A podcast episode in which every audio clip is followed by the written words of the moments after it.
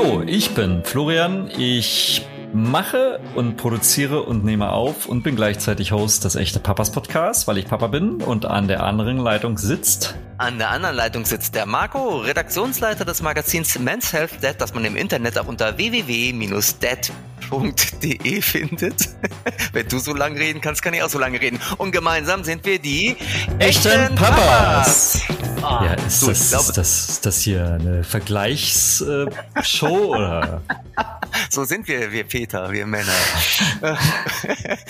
Nein. Ja, aber ich freue mich trotzdem, äh, dich äh, mal wieder zu sehen nach deinem Urlaub, nach den gefühlten Stimmt, Monaten. ich war ja im Urlaub, ja, habe ich schon fast wieder vergessen. Urlaub ist das Stichwort, oder? Ich, echt, ist das so? Urlaub ist ein Stichwort. Du wolltest mir doch was fragen, Flo. Ich wollte dich was fragen? Okay. Nee, ich wollte dich was fragen. Ach, Entschuldigung. Sagen. du hast doch eine brennende Frage. genau, weil ich nämlich gerade aus dem Urlaub gekommen bin, äh, wollte ich dich einmal fragen, kannst du dir eigentlich vorstellen oder habt ihr das in der Familie schon mal diskutiert, mit der Familie gemeinsam für längere Zeit ins Ausland zu gehen? Also wir tatsächlich ähm, träumen regelmäßig davon. Vom Wie ist es bei euch? nee, von, vom Ausland, wirklich weit, weit weg. Wie ist es bei euch, oder? Ähm, ja, also äh, innerlich habe ich, äh, hab ich schon einen Wunsch, mal auch schon vor Jahren gehabt, aber irgendwie konnte ich meine Frau nicht davon überzeugen. Das Wunschland war Neuseeland. Ah, ähm, ja. Top was wahrscheinlich, ja, genau, Top-Wahl. Ich glaube, Top 1 wahrscheinlich irgendwie. Ähm, aber wir haben ja unsere Elternzeitreise dort gehabt und haben da, ähm, sind da ja mit Camper auch durch die Gegend äh, gefahren. Und ähm, ich muss ganz ehrlich sagen, so generell ähm, ins Ausland zu ziehen, stelle ich mir sehr spannend vor. Ich ja, brenne da sofort für, aber da hängt ja immer ein wahnsinniger Rattenschwanz hinten dran, nämlich zum Beispiel die Großeltern. Ne? Also das ist ja nicht nur, dass man jemanden in seiner Familie überzeugen möchte, sondern man muss muss ja auch die Großeltern und, und Freunde und so, so ein Stück weit überzeugen, weil die ja dann zurückbleiben und gerade die Großeltern und nee, das ist mir dann zu kompliziert. Okay, gut. Äh, kann ich total gut nachvollziehen, waren auch äh, Überlegungen, die wir hatten. Aber, ähm, und jetzt finde ich schnell die Überleitung zu unserem heutigen Gast. Wir haben nämlich jemanden da, der ähm, alle Bedenken über Bord geworfen hat und der es tatsächlich gemacht hat. Und zwar ist das der Peter Bossecker und der ist mit seiner Familie, also Frau und zwei kleinen Kindern, nach China gegangen. Für insgesamt vier Jahre. Ein großer und Schritt. Ein großer Schritt, ähm, ganz schön weit weg. Und wenn man auch noch bedenkt, was in den letzten zwei Jahren in China los war, total spannend. Total. Und ja, davon wird uns der Peter heute erzählen. Und ich bin schon ganz gespannt, weil China ehrlich gesagt auch eins meiner Traumländer ist nach Neuseeland. Gut, aber dazu mehr irgendwann anders. Ähm, jetzt sprechen wir erstmal mit dem Peter. Ganz genau. Und bevor ihr ähm, jetzt äh, die Show hört, äh, bewertet uns nebenbei, teilt uns äh, oder was auch immer, habt uns lieb und ähm, Liebhaben ist das Wichtigste. Gut. Ja. Aber jetzt, jetzt Jetzt, jetzt der Peter. Jetzt der Peter. hallo Peter, willkommen bei den echten Papas. Hallo Marco, hallo Flo. Toll, dass ich hier sein kann. Das, hallo Peter. Verschlägt ihn fast die Sprache. Und nicht nur Hallo Peter, sondern auch Willkommen zurück Peter. Du bist nämlich gerade mit deiner Familie aus Shanghai zurückgekehrt, wo ihr die letzten vier Jahre gelebt habt. Ähm, erzähl uns doch und unseren Hörern und Hörerinnen doch mal, was verschlägt eine Familie ausgerechnet nach China? Ja, äh, gute Frage. Also danke äh, fürs Willkommen heißen. Ja, wir sind im, im Juli zurückgekommen, also noch relativ frisch hier zurück in Deutschland, gewöhnen uns auch noch etwas an. Der Kulturschock ist dann doch da und auch größer, als man manchmal denkt. Ähm, ja, was verschlägt einen nach China? Im Grunde war es bei uns einfach die Lust, ins Ausland zu gehen. Ähm, das war meiner Frau und mir ähm, von vornherein oder recht früh klar, wir wollen mal im Ausland wohnen. Sie ist Lehrerin. Ähm, und da war relativ, relativ schnell klar, dass man ähm, an deutschen Schulen im Ausland arbeiten kann. Und das haben wir eine Weile probiert. Und ja, im Kopf waren wir auch schon überall. Am Ende geklappt hat's dann in Shanghai. Und wir waren, muss ich auch sagen, relativ naiv, wäre jetzt äh, vielleicht das richtige Wort. Und gedacht, ja, das machen wir. Und ich glaube, dass aber das auch der richtige Weg ist für China. Wenn man da zu viele Erwartungen hat, der konkrete, dann wird man manchmal auch vielleicht enttäuscht. Und es war für uns äh, echt eine super Zeit. Also wir kommen ja vielleicht noch auf die letzten Monate und Corona oder sowas zu sprechen. Das war natürlich nicht so cool, aber insgesamt waren es echt tolle vier Jahre, das schon mal vorab. Also so kommt man nach Shanghai. über Aber es war nicht eure, es war nicht eure, eure erste Wahl als Location sozusagen.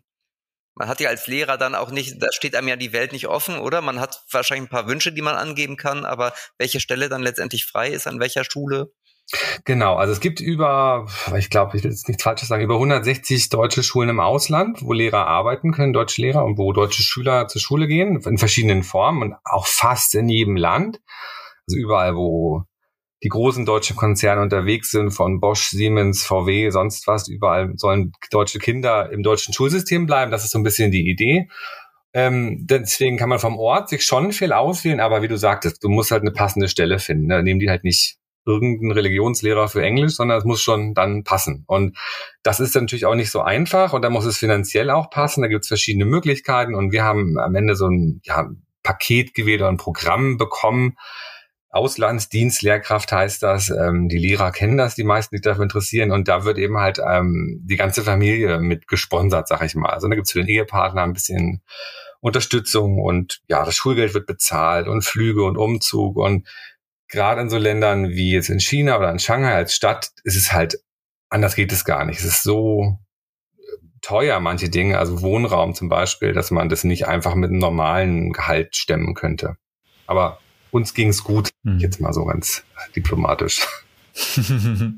ähm, ja, du hast es gerade schon äh, gesagt, deine Frau äh, als Lehrerin gearbeitet, du hast ähm, derweil was zu Hause, hast dich um die Kinder gekümmert.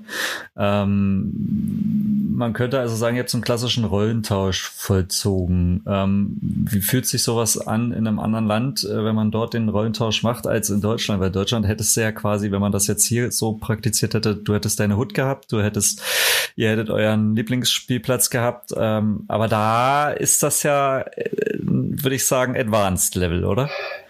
Weiß ich gar nicht. Also erstmal vorab, es waren nur die Hälfte der Zeit war ich komplett zu Hause. Also ich habe dann auch angefangen zu arbeiten, aber so die ersten zwei Jahre war ich auf jeden Fall quasi ein Fulltime Homestay Dad, wie das dann in der englischen Community so schön heißt, der Homestay Dad.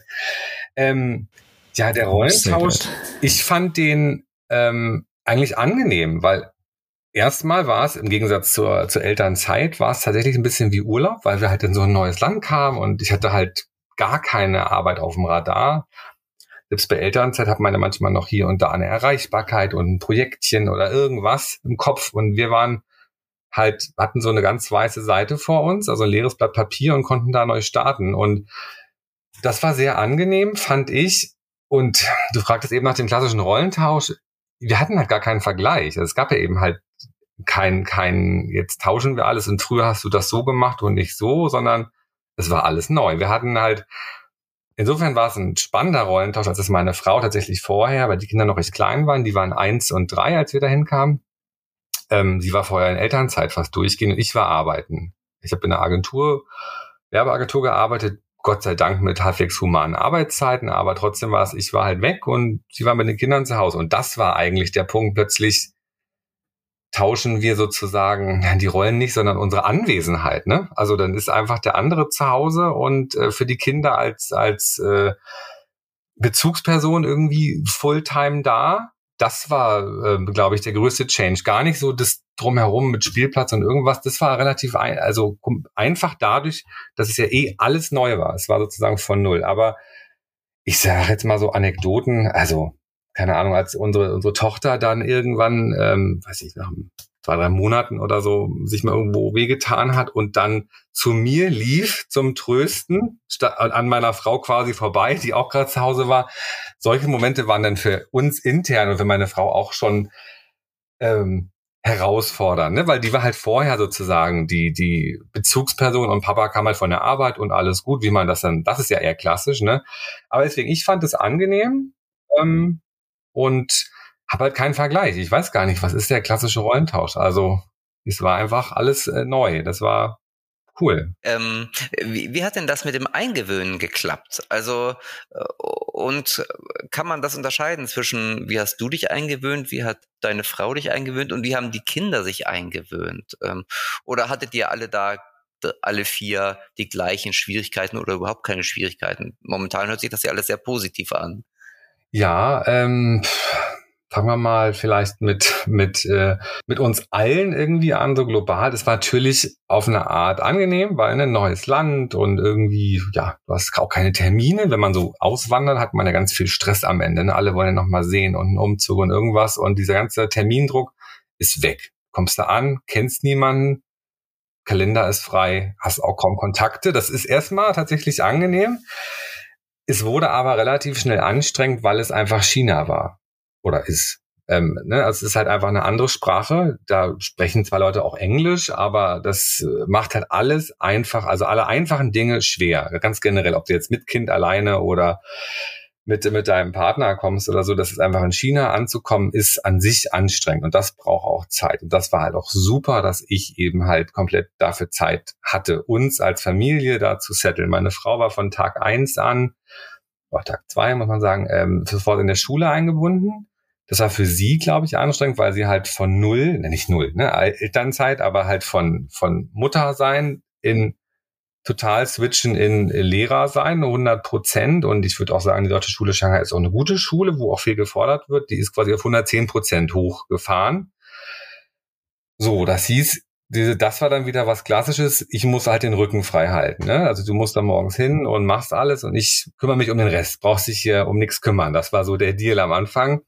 Aber das war auch leichter gesagt als getan, weil es halt chinesisch ist. Ähm, rückblickend schmunzel ich da natürlich drüber, weil viele Dinge werden dir auch abgenommen und sind digitalisiert und total easy peasy. Aber am Anfang stehst du da und ähm, ja, weiß gar nicht so richtig, wie es jetzt läuft. Die Leute sprechen eine andere Sprache. Es ist, war super heiß, es ist ja also subtropisch da. Also da waren irgendwie immer 30 Grad und schwül. Das war am Anfang haben wir fix und fertig alle. Von jedem, wir gehen mal kurz einkaufen zu irgendwas.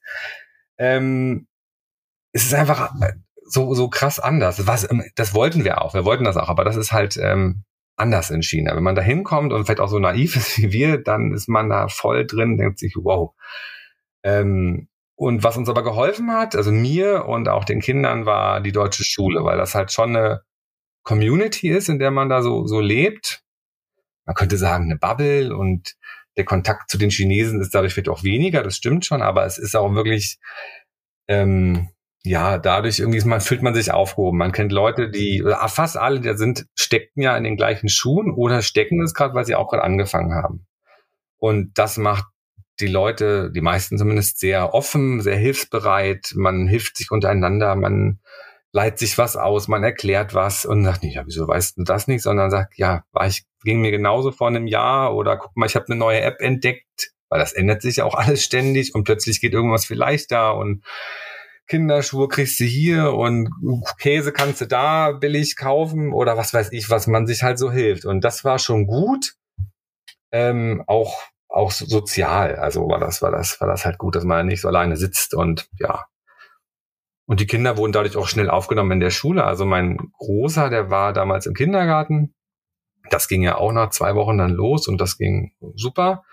Meine Tochter, die war eins und durfte erst mit 18 Monaten, also das war dann, wir kamen im August und durfte dann erst Weihnachten, gab es die Eingewöhnung, das heißt, die war viel mit mir zusammen das war natürlich dann irgendwie mit Kinderwagen ne? und hier über 30 Grad und rauf runter und dann kann sie nicht laufen und was weiß ich. Die hat da ihre ersten Schritte gemacht. Da denken wir jetzt immer noch dran, so Mensch, Wahnsinn, das hat sie in Shanghai gelernt. Ähm, das war spannend, so sag ich mal. Aber man wächst da dran und muss sich da ja auch irgendwie rein ähm, reinleben in diese Welt. So. Hm. Das heißt, diese Community, von der du gesprochen hast, die ist schon ein echter Anker und hilft eigentlich ja schon ähm, in so einem Land, in dem ne, auch du, man ja jetzt nicht automatisch die Schrift kennt. Also, ne, das ist ja auch nochmal eine zusätzliche Hürde. Also anders als wenn du jetzt nach England oder Amerika gehst, wo du ja auch schon generell in der Schule ein Stück weit mit der Sprache sozialisiert wirst. Ähm, würdest du, wenn du rückblickend mal betrachtest, äh, gibt's was, was euch, also was du anders oder was ihr anders gemacht hättet? Oder nochmal machen wollen würdet?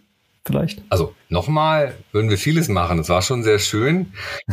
Rückblickend, aber gut, das wäre jetzt schon fast dann, äh, man kennt die Zukunft, wäre, ich wäre halt vielleicht noch früher hingegangen, wenn wir das geschafft hätten, und hätten noch mehr Zeit vor Corona erlebt, einfach weil das war diese Zeit sozusagen, die war toll. Also als man da frei reisen konnte, das war so die Idee von wir gehen ins Ausland und leben da, haben diese Schulferien zum zur freien Verfügung. Ne? Das waren 90 Tage frei, die ich verplanen musste, in Anführungsstrichen. Das war, ich kam aus der Agenturwelt, da war 30 Tage schon gut. Und dann hatte ich 90 Tage, hatten wir so Urlaub und sind halt gereist durch Asien. Das war der Knaller. Also es war, wir hatten quasi die finanziellen Möglichkeiten, wir hatten aber auch die Zeit, wir waren aber auch mobil. Das ist ja was, was im Leben selten zusammenkommt, so äh, in, der, in der Kombination. Und da hätte ich gern mehr von gehabt. Aber ich bin da gar nicht so, also dass man sagt, irgendwas lief richtig blöd, das hätten wir anders gemacht, glaube ich nicht. Ich kenne Leute, die haben sich extrem vorbereitet und wussten ganz viele Dinge schon von Tag eins, die ich nicht wusste an Tag eins, aber ich weiß nicht, es gehört irgendwie auch alles dazu, dass man da so, so reinwuchs sozusagen. Man wächst ja mit seinen Aufgaben, wie es immer so schön heißt. Also nö, ich würde eigentlich sagen, bis also Abenteuer, Corona-Nummer fand ich das echt gut, so wie es, wie es war. Hm. Ähm, mich würde ja mal interessieren, wie das mit deiner Elternzeit war, genau. Also ähm, wenn man in Deutschland als Mann in Elternzeit geht, hat man ja oft schon ziemliche Probleme, Gleichgesinnte zu finden. Also so ging es mir damals und ähm, wenn man sich die Zahlen anguckt, 40 Prozent der Väter nehmen überhaupt Elternzeit, bleiben immer noch 60 Prozent, die man nie auf dem Spielplatz antrifft. Wie ist oder war denn das in China doppelt so schwer, da jemand zu finden in der gleichen Situation? Oder war es einfacher durch die deutsche Schule vielleicht? Ähm, ja, ich hatte erstmal ganz großes Glück, dass mit uns äh, zwei andere Familien ankamen in Shanghai, wo die Frauen auch jeweils in der deutschen Schule gearbeitet haben und die Väter ähm, daraus folgend äh, mit den Kindern auch mehr so zu Hause waren. Das war halt der Knaller. Also ich, für uns war das irgendwie alles total normal. Wir waren, hatten da halt uns, du hast natürlich auch mehr Bezug dann zu anderen Vätern. Du siehst ja morgens am Kindergarten, wer bringt die da? Opa, Mutti, sonst wer. Und wenn du halt so einen Papa siehst und du siehst den halt nicht nur einmal, sondern fünfmal die Woche, dann fragst du mal, was machst du denn eigentlich so? Und es gibt eine Szene an, sage ich mal, mitgereisten Ehepartnern in Shanghai und die wird, also an Männern, männlichen Ehepartnern, ähm, und die wird auch größer, aber die ist natürlich total klein trotzdem. Ne? Also es ist halt das klassische Modell, sage ich jetzt mal, ähm, bist bei VW, das war immer so die größte Expert-Gruppe, bist da halt Mann und Manager und irgendwas gehst darüber und die Frau kommt mit, mit den Kindern. Und diese Szene, ich habe die auch ausprobiert, da gab es auch mal so ein, ein ja, so ein Treffen, irgendein Frühstück und dann saß ich da so einem Hotel mit, mit einer Freundin von mir, die, ist, die haben wir kennengelernt, auch von über die Schule. Und dann saßen da wirklich 50 andere Frauen und ich bei so einem Frühstück. Also, okay, komme ich jetzt auch nicht mehr her. Das war dann so, alles schön Latte, also will da gar kein zu nahe treten, aber schön Latte Macchiato trinken und irgendwie sich austauschen und der Mann holt da die Kohle ran. War bei uns ja genauso, aber irgendwie das war, oh, äh, nicht so meine Welt. Aber durch diese anderen beiden Kumpels, die ich da hatte, also die unsere auch waren auch unsere Nachbarn witzigerweise, war das irgendwie ganz normal, dass wir zu Hause waren was zu Hause, wir, wir haben auch viele Sachen gemacht. Am Anfang ne, erstmal ankommen und dann die Reisen planen und manche Dinge in China brauchen einfach auch länger und, und dann geht auch da viel Zeit drauf. Also selbst wenn die Kids dann irgendwie in der Schule waren, ist halt immer noch genug zu tun gewesen so. Ähm, wo wir natürlich auch genossen haben, dass man mal so die Stadt angucken konnte und, und was weiß ich, auch Dinge, die man jahrelang vorher keine Zeit hatte, wie mal auf Netflix was äh, durchgucken oder so war das erste halbe Jahr auch mal angenehm. So viel, deswegen habe ich vorher gesagt, es war angenehm. Natürlich nichts auf Dauer. Ähm, was es da halt, was ich erfahren habe, ist, dass es, äh, es gab sogar so ein Wort. Es waren ähm, also auf Chinesisch heißen die die Hausfrauen, also in wohlhabenden Familien, die zu Hause bleiben, heißen die Tai Tais. Und aus den Männern, die zu Hause bleiben, hat man dann die Gai Tais gemacht. Und da gab es auch eine Gruppe in dem chinesischen ähm, WhatsApp, das heißt WeChat, die App und so. Und da waren dann auch ein paar Internationals dabei und so. Aber es war halt eine kleine Gruppe. Und ja, es gibt halt wirklich wenig Familien, wo das auf Dauer so ist, dass die Frau da der, der Breadwinner ist und die, die, die Männer irgendwie zu Hause sind. Ne? Das muss man sagen. Und vielleicht noch ein letzter Punkt dazu. Ich habe ganz viel, ich nenne das immer positive Diskriminierung erfahren. Also, ne, immer so, toll, dass du das machst. Und so. Und ich dachte immer, hä, irgendwie, ist doch jetzt auch gar nicht so besonders. Also ich fand es halt irgendwie gar nicht so speziell. Es ist natürlich rein von den Fakten ist es das, aber die, die ganzen anderen Mütter, die da zu Hause waren und dann den Haushalt oder das Leben geschmissen haben und sich um den Mental Load und was da alles für, äh, für Buzzwords rumschwirren kümmern, die kriegen das halt auch nicht zu hören. Oh, toll, dass du deinen Mann so unterstützt. Das ist irgendwie selbstverständlich als Mann super und du bist so toll und denkst ja, bleib mal auf dem Teppich. Also das ist halt eine gemeinsame Entscheidung irgendwie und ich finde die ganz gut. So. So viel, ich weiß nicht, ob das jetzt das umfassend beantwortet hat. Ist, in Deutschland wäre es sicherlich nochmal anders, aber ich habe das Gefühl, dass das hier ähm, sich ja auch wandelt, ne? dass Väter auch viel mehr mitmachen wollen äh, bei, bei solchen Themen. Aber ähm, die Welt da in Shanghai mit den Aus, also die Ausländer in Shanghai, das ist ja schon, würde ich mal noch sagen, relativ ähm, ähm, konservative Kreise. Ne? Mann, Mann geht arbeiten, Frau zu Hause. Insofern war es dort dann doch manchmal speziell, aber ich hatte Glück, die richtigen Leute zu treffen und mich mit den richtigen Leuten zu umgeben, dass ich das als natürlich für mich empfand. Ähm, kommen wir mal zu den Kindern. Ja. Die sind ja, die sind ja auch ein zentraler Bestandteil ähm, äh, eurer Reise gewesen. Ähm, jetzt so im Nachhinein, auch hier wieder mal rückenblickend, weil ich meine, das liegt ja jetzt alles doch schon wieder äh, zurück. Ähm, hast du einen Abgleich mal so zwischen ähm, deutschen und chinesischen oder europäisch-chinesischen ähm, Kindern ähm, machen? Gibt es da einen Unterschied in den Erziehungsstilen?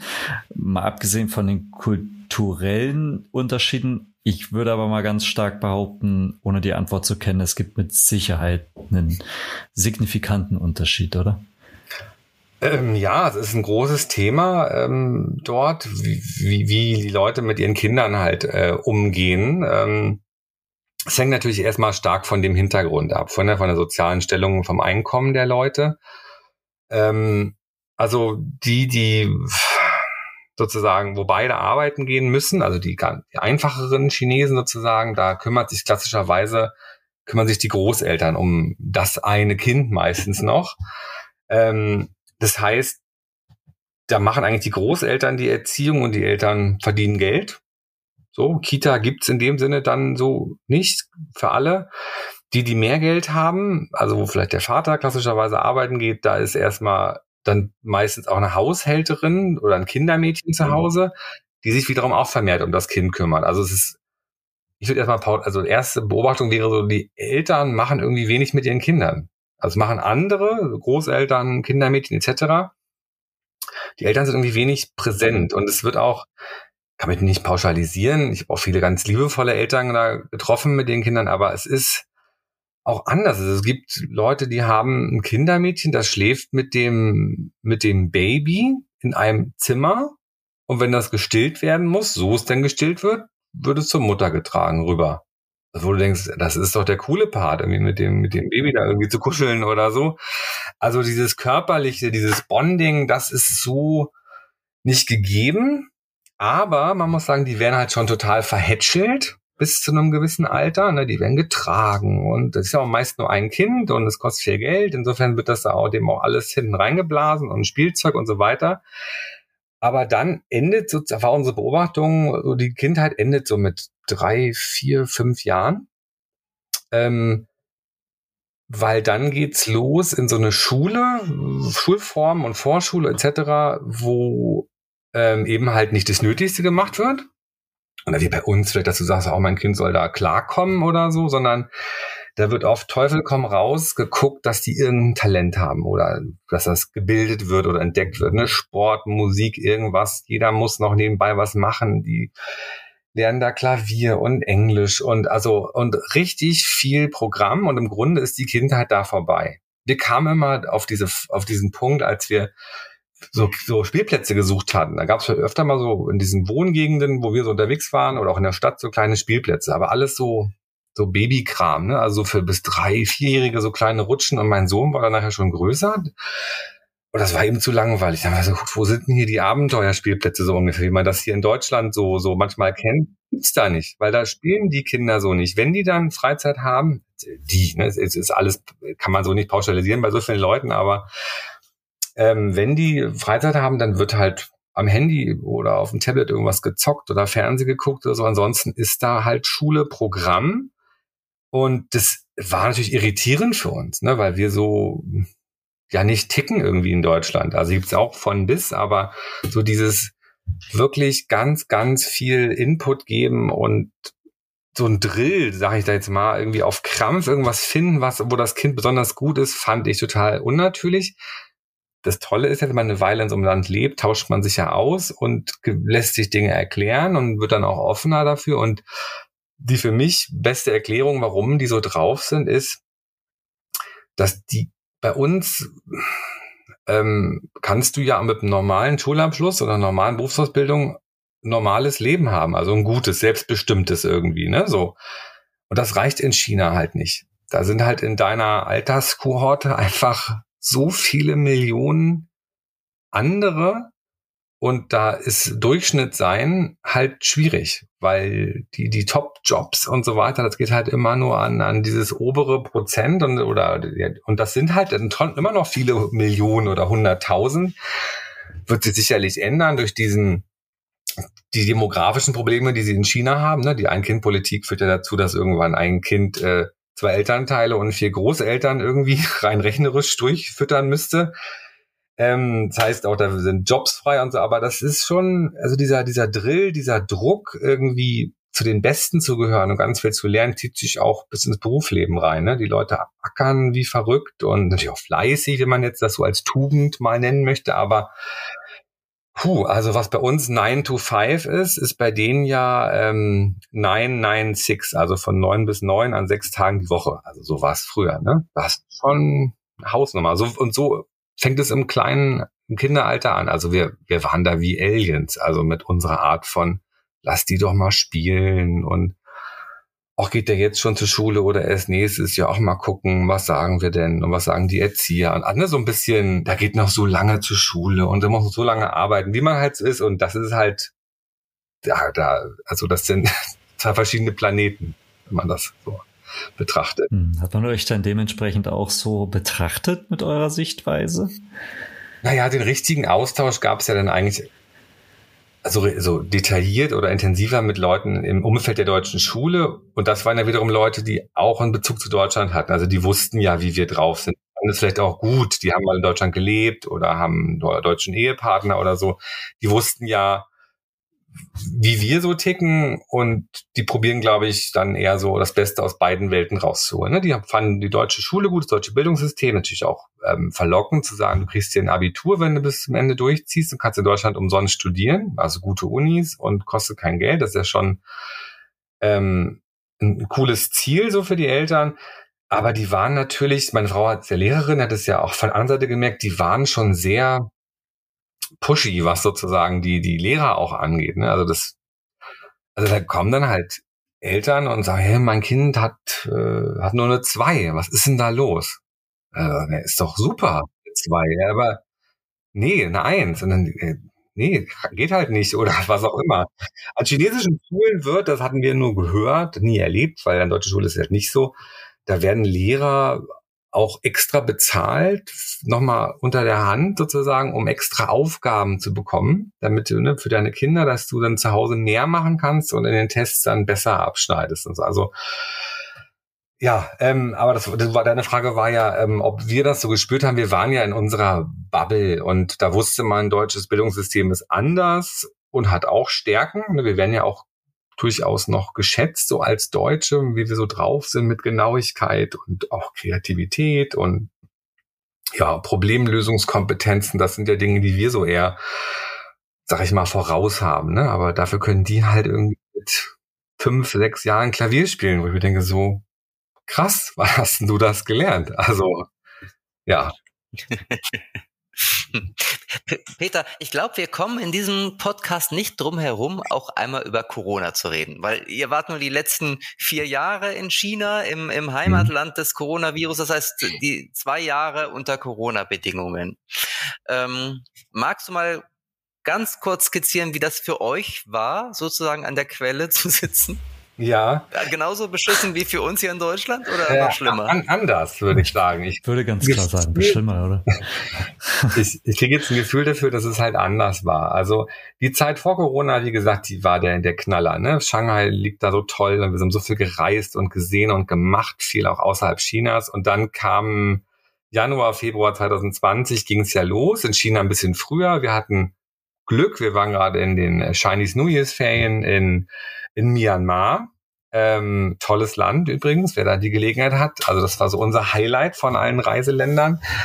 Und dann ging es mit Corona in, in, in Shanghai los. Und dann haben wir gesagt, gut, dann verlängern wir jetzt hier. Dann haben wir da so einen Monat Myanmar gemacht. Das war ganz nice. Und als wir wiederkamen, war in Shanghai alles vorbei. Das war 2020 im März.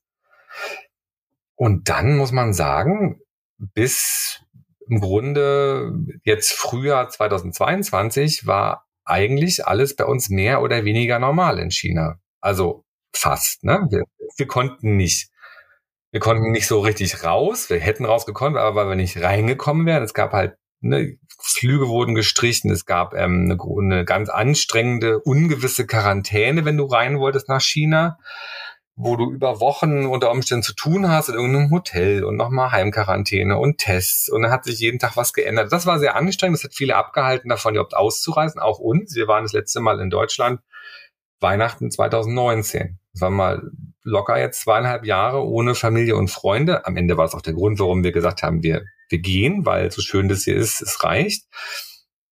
Ähm, und wir hatten eine mehr oder weniger normale Zeit. Es gab immer mal so kleinere, weil sich das Land halt isoliert hat. Ne? Es hat Zero-Covid-Politik hieß es. Ähm, über die kann man vortrefflich streiten, macht aber in China keiner öffentlich. Ähm, und, und dadurch gab es immer mal hier und da einen Ausbruch und dann vor Ort auch krasse Maßnahmen. Da wurden dann so Nachbarschafts-, also mehrere Straßenzüge irgendwie abgesperrt, weil da ein Fall war. Und wenn der Taxifahrer da gerade zufällig wen abgesetzt hat, war der mit, mit zwei Wochen in Quarantäne da. Und dann wurden alle freigelassen, getestet und dann war gut. Und wir hatten zwei Jahre lang richtig Glück und sind gereist in China. Wir konnten ja dann nur noch in China reisen. Das war, muss ich sagen, auch ein großes Glück, da gezwungen zu werden, in Anführungsstrichen, in China zu reisen. Ein so tolles Land, also so groß, so divers, so vielschichtig, landschaftlich toll ich glaube auch wirklich, dass China ein Imageproblem im Westen hat. Also es ist äh, nämlich halt nicht nur alles Politik, ne? wie das in den USA ja auch nicht alles Trump war oder so, ist in China auch nicht alles Politik. Ähm, da leben viele tolle Menschen, es ist ein tolles Land und deswegen wir sind große China-Fans und haben im September letzten Jahres gesagt, komm, dann war es das jetzt mit vier Jahren. Oder dann in hier, diesen Sommer werden es vier Jahre gewesen sein. Lass uns zurückgehen, wir wollen die Familie sehen. Ne? Wir haben da noch dann noch ein drittes Kind erwartet, äh, das mittlerweile auch da ist und unsere Eltern werden noch älter und so weiter. Und ja, und dann ging es ja los. Im, also hier könnte die Geschichte enden und ich würde sagen, du war bei uns gar nicht so schlimm. Ne? Wir hatten auch kein E-Learning irgendwie großartig, mal so ein, zwei Monate am Anfang und dann ging es wieder weiter. Ähm, aber dann kam im März 2022 in Shanghai sozusagen die Einschläge näher. Ich glaube, durch diese Omikron-Variante, wie das da hieß, das wurde in China alles nicht immer so genau benannt. Äh, und das war halt super ansteckend. Ne? Und dann ist halt Zero Covid, klappt dann halt nicht mehr so gut. Und oder klappte nicht so gut. Und dann irgendwann hieß es so, für vier Tage machen wir jetzt mal alle bleiben zu Hause da wussten wir schon oder haben uns gedacht, na, das wird wohl länger gehen. Aus den vier Tagen sind dann am Ende, je nachdem, wo du so wohntest, wegen Stadtbezirk, zehn, zwölf Wochen, teilweise länger geworden, wo du wirklich Hausarrest hattest. Mal durfte auch mal raus in seine Nachbarschaft, aber je nach gut dünken deiner lokalen Verwaltung da. Und das war halt krass. Nicht, weil man zu Hause war und weil E-Learning war. Wir hatten ein großes Haus mit einem kleinen Garten und so sondern weil die in Shanghai ähm, so Zentrallager eingerichtet haben, also in alten Messegel, in Messehallen und so waren halt für 10, 20.000 Leute waren da Betten aufgebaut ähm, und da musstest du dann hin, wenn du positiv gewesen wärst. Und da gab es halt Tests jeden Tag, äh, mal diese diese Selbsttests, mal PCR, mal jeden Tag, manchmal zweimal, manchmal nur einmal die Woche. Aber wenn du halt positiv warst, hattest du keine Angst vor Corona und Long Covid, sondern dass die dich holen kommen. Das muss man mal so deutlich sagen. Also das und es gab am Anfang das äh, Berichte, dass auch Eltern von Kindern getrennt wurden. Und das ist natürlich für uns Eltern unvorstellbar. Also, ne, dass da jemand käme und holt dich ab oder das Kind, weil es Corona hat und steckt das in irgendein chinesisches Krankenhaus. Also, das war unser Horrorszenario. Und das hat auch viele umtrieben und auch viele, sag ich mal, China positiv gestimmte Menschen nochmal so erschüttert in ihren Grundfesten. Meine Frau war ja hochschwanger. Da stand dann das Thema, wie wird denn das mit der Entbindung? Bin ich dabei? Also kann ich dabei sein? In welches Krankenhaus? Können wir in das Krankenhaus unserer Wahl, wo die alle Englisch sprechen, oder muss sie irgendwo anders hin? Wie kommt sie zu diesen Check-ups vorneweg? In den letzten Wochen häuft sich das ja und so. Und da flossen auch durchaus Tränen äh, zu Hause bei meiner Frau. Und ähm, das war schon krass. Und das musste ich auch abfangen. Ich gesagt, du liest jetzt keine Nachrichten mehr, weil da nur noch Horrormeldungen kamen in diesen ganzen Chats mit Menschen, wo was weiß ich, die wurden abgeholt und dann wurden die Haustiere teilweise auch äh, abgemurkst, weil sich keiner kümmern konnte. Kann man sich gar nicht vorstellen. Deswegen muss ich sagen, also am Ende uns ging's gut. Das Kind kam auch gesund zur Welt und alles so geklappt, wie wir das wollten.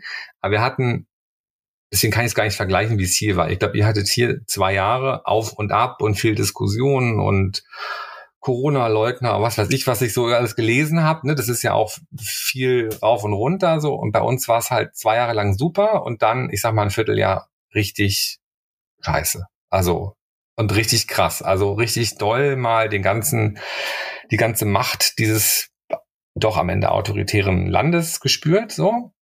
Und waren auch echt froh, als wir im Flieger saßen im Juli und über Hongkong rausgeflogen sind und dachten, super, Insofern kann ich gar nicht sagen, was jetzt besser oder schlechter war. Ne? Wir hatten eine tolle Zeit und der Abschied fiel uns dadurch auch sehr leicht, weil wir halt raus wollten. Aber ja, wir, wir müssen uns noch ein bisschen so richtig aufrappeln, dass wir jetzt hier in der Normalität in, gefühlt sind in Deutschland. Ne? Also hier wird halt diskutiert über Corona. Ich manche können es nicht mehr hören, aber ich finde es toll, weil es gibt verschiedene Standpunkte. Da, das gibt's halt gar nicht. Und ja, ähm, ja, gut, aber das so als Oberthema ne, zu Corona.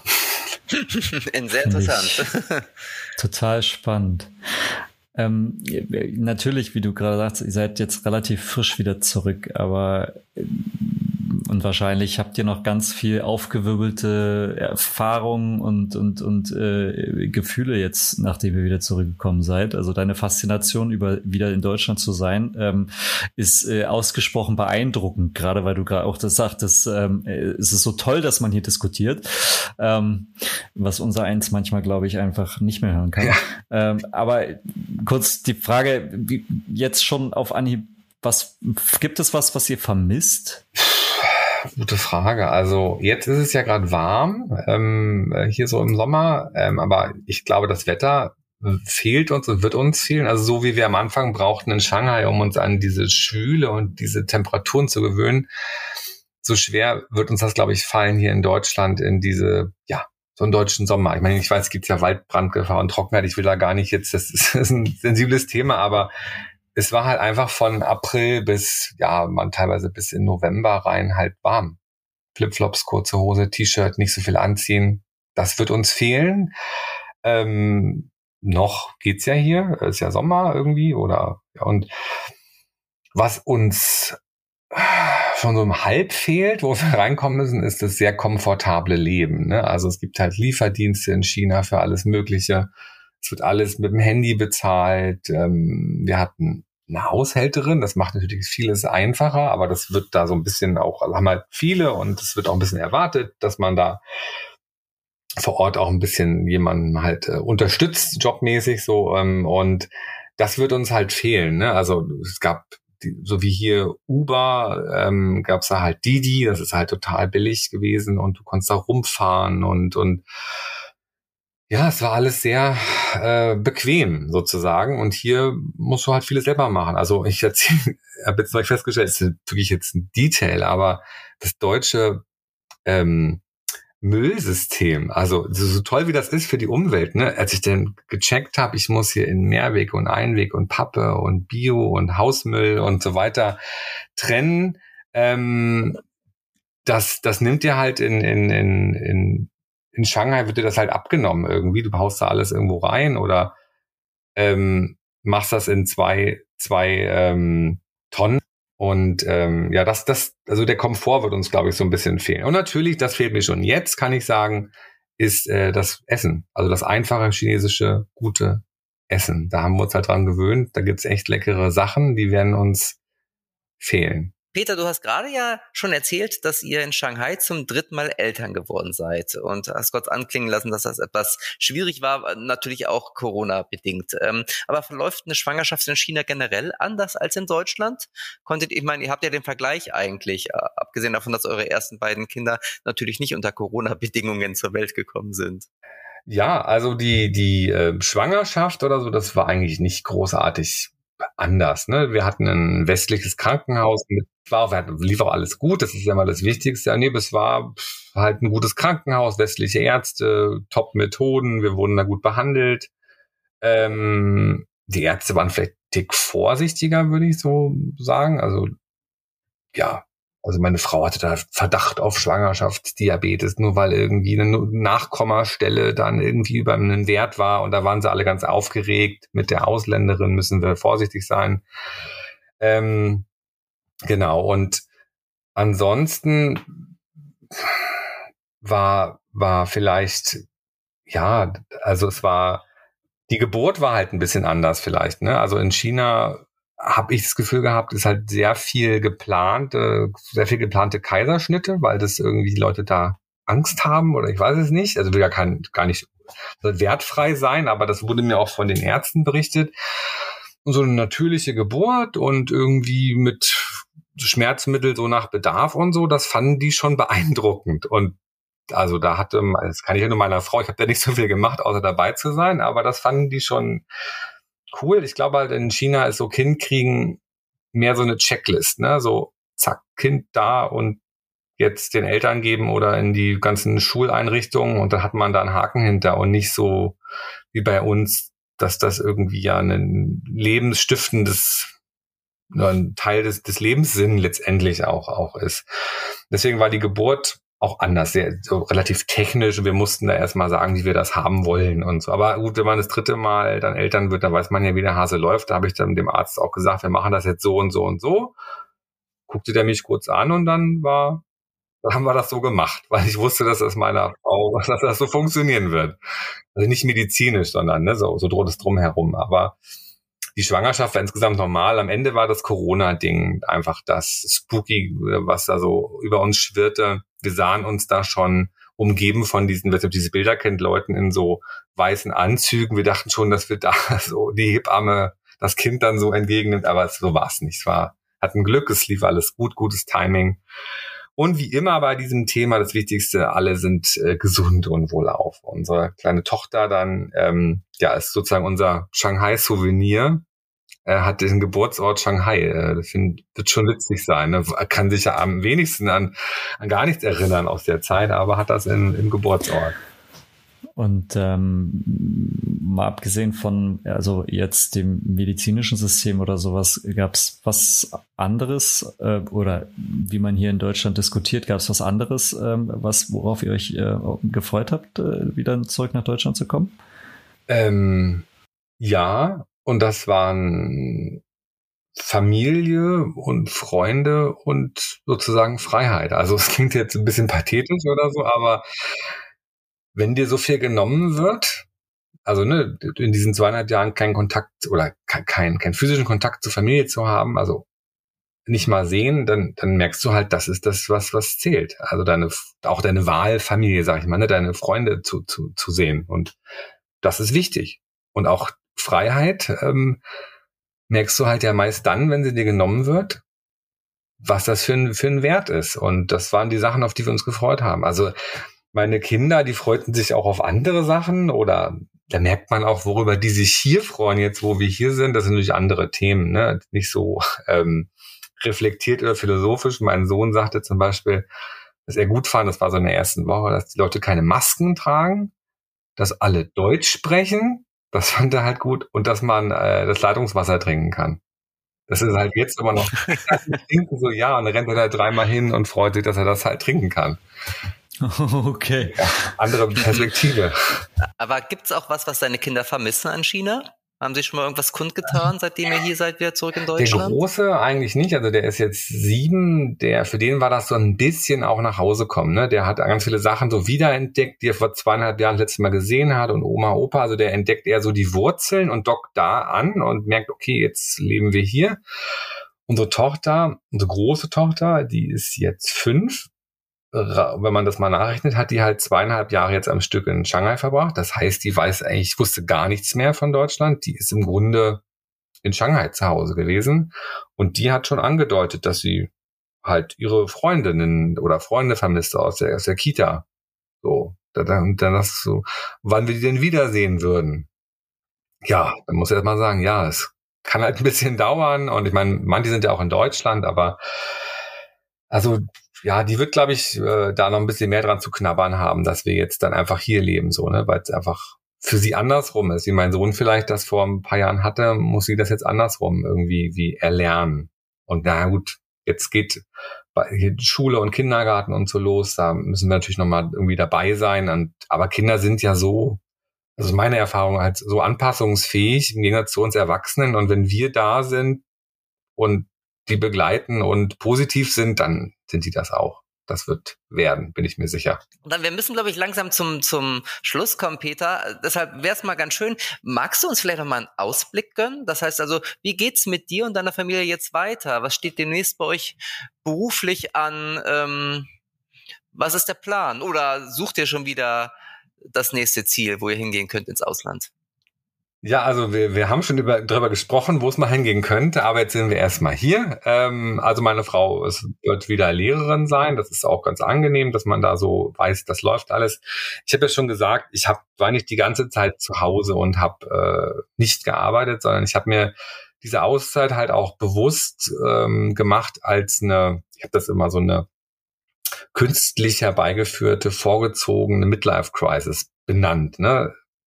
Ähm, und zwar habe ich mir richtig Gedanken gemacht, auch beruflich, was, was, was will ich denn eigentlich? Ich war vorher in der Agenturwelt und also PR und, und Werbung und sowas gemacht und will ich das, will ich da zurück, werde ich jetzt Lehrer oder Tischler oder was auch immer, habe das wirklich genutzt, diese Zeit, ähm, die ich da hatte, wo ich nicht arbeiten brauchte und nicht musste, sondern eher zu Hause war mit den Kindern. Ähm, und habe dann mit vielen Leuten gesprochen und am Ende kam ich dabei raus, ich ähm, und hab, dass ich dann doch Lust auf diese Themen habe, auf Kommunikation und PR und sowas.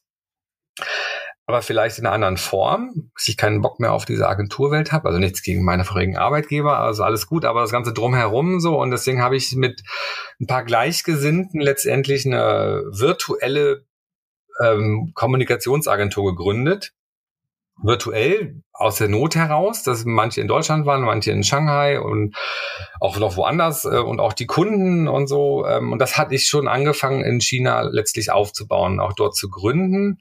Ähm, wir haben auch, auch gesagt, wie, wie wollen wir miteinander arbeiten? Neben der Virtualität war uns das Familiäre wichtig, also untereinander als Kollegen, aber auch mit den Kunden auf Augenhöhe. Und deswegen heißen wir auch ähm, La Familia. Äh, und ähm, das funktioniert eigentlich ganz gut und haben uns auch nicht nur das, das Wie, sondern auch das Womit beschäftigen wir uns eigentlich auf die Fahnen geschrieben. Und da haben wir halt Familienthemen tatsächlich genommen, die uns äh, neben klassischen Kunden irgendwie auch am meisten Spaß machen. Ähm, und da ist zum Beispiel jetzt gerade das Projekt, was mich am meisten umtreibt, also auch schon in Shanghai und, und jetzt auch in, in, in Deutschland gerade, ist, dass wir eingestiegen sind sozusagen in, in das Lob-Magazin für berufstätige Mütter und Väter heißt das. Das hat ähm, die wunderbare Nicole Beste-Foppmer äh, gegründet vor vielen Jahren. Da wusste ich noch gar nicht, was Vereinbarkeit und Beruf Familie bedeutet. Ähm, ich lerne da jeden Tag und ähm, genau, wir, wir relaunchen, haben das gelauncht jetzt, das kann man sich äh, anschauen und da mache ich mal, Eigenwerbung ist euch hoffentlich erlaubt. Ähm, und da, zumindest wenn es um das Thema Vereinbarkeit geht, äh, unter lob-magazin.de kann man da mal reinschauen. Das sieht echt, äh, ist gut geworden. Und de dementsprechend sind, bin ich dem Thema irgendwie auch weiter verbunden. Also es, es fühlt sich so an, als wenn aus dieser Familiennummer, ne, ich bin zu Hause aus einer nicht Zwangssituation, aber aus äußeren Umständen heraus, habe ich erkannt, das ist für mich erstmal so das Wichtigste, dass der Job sich da auch unter- oder einordnen muss in das Thema. Und ich versuche das sogar den Spieß umzudrehen und versuche mit diesem Thema Familienkommunikation, also auch für Arbeitgeber etc., da durchaus ähm, auch ein, ja, mein Unterhalt von zu bestreiten und diese Agentur La Familia und das Lobmagazin letztendlich mit aufzubauen. Insofern bin ich ganz selig, dass äh, das so gut funktioniert. Ich merke auch, hier hat sich ein bisschen was getan in Deutschland. Also ich meine, Podcasts wie der eurige sind ja ein Beispiel dafür, dass das Thema irgendwie wichtiger wird. Und ja, wenn ich das jetzt Leuten erzähle, die mich so wie du gerade fragen, was machst du denn jetzt? Erzähle ich da irgendwas von Vereinbarkeit, dann sagen die, das ist doch aber so ein Frauenthema. Und dann laufe ich jetzt aktuell gerade warm und denke mir, ja, aber nur Frauen, dann kommen wir nicht voran. Und ja, insofern, ähm, da kommen jetzt gerade spannende Zeiten. Ich habe leider gar nicht so viel, der Tag hat nicht so viele Stunden, dass man irgendwie alles schafft, äh, was man gerade so äh, angehen möchte. Aber das ähm, sind tolle Themen und ich habe Lust drauf und ein Leben im Ausland in der Zukunft wollen wir definitiv nicht ausschließen, aber jetzt ist erstmal Deutschland dran. Okay, und dann werde ich einfach mal prognostizieren, dass du sicher nicht zum letzten Mal Gast in diesem Podcast warst. Äh, mit, hoffentlich, also Talente, gerne. die du jetzt an den Start bringst. Ja, äh, gern. Wenn ihr mich nochmal nehmt, komme ich auch gerne mal wieder. Kann berichten, wie, wie war's, wie ist es und so, ja. Cool. Genau, also Vereinbarkeit ist ja sozusagen eins unserer Kernthemen, oder Flo? Also Absolut. da kommen wir sicher nochmal drauf zu Definitiv, sprechen. Ja. Heute müssen wir jetzt leider zum Ende kommen. Außer du hast noch eine Frage, Flo? Ähm, ja, ich hätte, ich hätte tatsächlich noch eine Frage. Und zwar unsere klassische allerletzte Frage. Und der Peter, der ja schon öfters unseren Podcast gehört hat, weiß sicherlich, dass wir eine Spotify-Playlist haben von den echten Papas und dass jeder Gesprächspartner einen Wunsch frei hat, sich sein Lieblingssong sozusagen von uns auf die Liste packen zu lassen. Was hört man denn so in China an? Ja, ich habe tatsächlich Musik. über diese Frage nachgedacht, ähm, weil ich das wusste. Ähm, und es gibt ja nicht so viel. Ich wollte erst Little China Girl sagen oder so, aber das hatte im Grunde nicht so viel mit mit mit mir zu tun. Ähm, was glaube ich ganz gut passt. Ähm, habe ich von meiner Frau gefragt, ob ich das nehmen darf, ist ähm, von Florence and the Machine, You've Got the Love. Ist natürlich ein bisschen weniger rockig, ne, sondern ein bisschen emotionaler, aber das war unser, unser Hochzeitseinmarschlied sozusagen. Ähm, und da geht's halt, wenn um Partnerschaft. Das war so vielleicht meine Unterschrift, weil das, das ist nicht, was man alleine irgendwie macht. Am Ende geht's, ist das die Keimzelle sozusagen, ne? dass man eine gute Beziehung hat und ja, emotional, aber auch irgendwie miteinander reden und so. Das sind die wichtigen Dinge. Also um jetzt mal ganz pathetisch äh, anzuheben, das wäre der Song, den ich vielleicht draufbringen würde. Schön gesagt. Richtig. Das, äh, dann kommt man natürlich auch äh, nicht nur, dass das der Ursprung einer Familie ist, sondern man kommt dann auch gemeinsam durch Zeiten. Ich weiß es nicht, aber ich fasse noch einmal zusammen. Also dieser Song kommt auf unsere pa echte Papas Playlist, die ihr bei Spotify findet, genauso wie diesen Podcast natürlich, den ihr natürlich auch auf allen anderen ähm, Podcast Streaming-Portalen findet und sehr, sehr gerne bewerten könnt mit 1, 2, 3, 4, 5, wie viel Sternen auch immer. Oder ihr schreibt uns ähm, und ähm, wie die E-Mail-Adresse ist, weiß natürlich wie immer der Florian. Das ist äh, podcast.echtepapas.de, hat sich seitdem auch nicht geändert. Nee, tatsächlich. Ich denke ja immer mal wieder, vielleicht fällt ihm mal was anderes ein, aber nein, immer die gleiche E-Mail-Adresse. Na gut, bisschen Kontinuität muss sein. Gut, also der Peter hat gerade schon Werbung gemacht fürs Lobmagazin und für La Familia. Jetzt haben wir gerade noch mal ein bisschen Werbung gemacht hier in eigener Sache. Ja, und dann bleibt uns eigentlich nur noch zu sagen, vielen, vielen Dank, Peter, dass du da warst und echt uns sehr interessante Einblicke in eure letzten vier Jahre gegeben habt. Es war super spannend und von mit vielem hätte ich tatsächlich nicht gerechnet. Ja, danke, dass ihr mich äh, äh, da hattet. ähm, cooler, cooler Podcast, weiter so. Wir, wir haben ja schon gesagt, wir, wir bleiben auf jeden Fall in Kontakt und ja, toll, dass ihr mir die Gelegenheit gegeben habt und ein bisschen was gefragt habt. Ähm, wie das so war in China. Ja, super gerne. Und äh, ich muss ganz ehrlich sagen, im Nachgang äh, fallen mir immer mehr Fragen ein, die ich dich hätte noch fragen wollen. Aber die wären wahrscheinlich auch nicht so family-related gewesen. Ne? So, äh, da gibt es ja unheimlich viele andere spannende, also deine Sichtweise auf. Aber egal, das können wir dann beim nächsten Mal klären. Genau, wir besuchen oder wir besuchen euch, ich besuche euch mal in Hamburg oder so.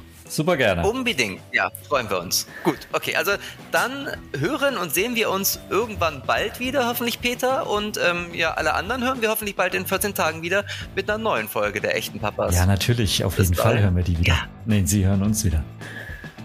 okay, bleibt dran. Bis dann. Wir tun's auch. Ciao. Okay, macht's gut, bis dann. Tschüss. Ciao.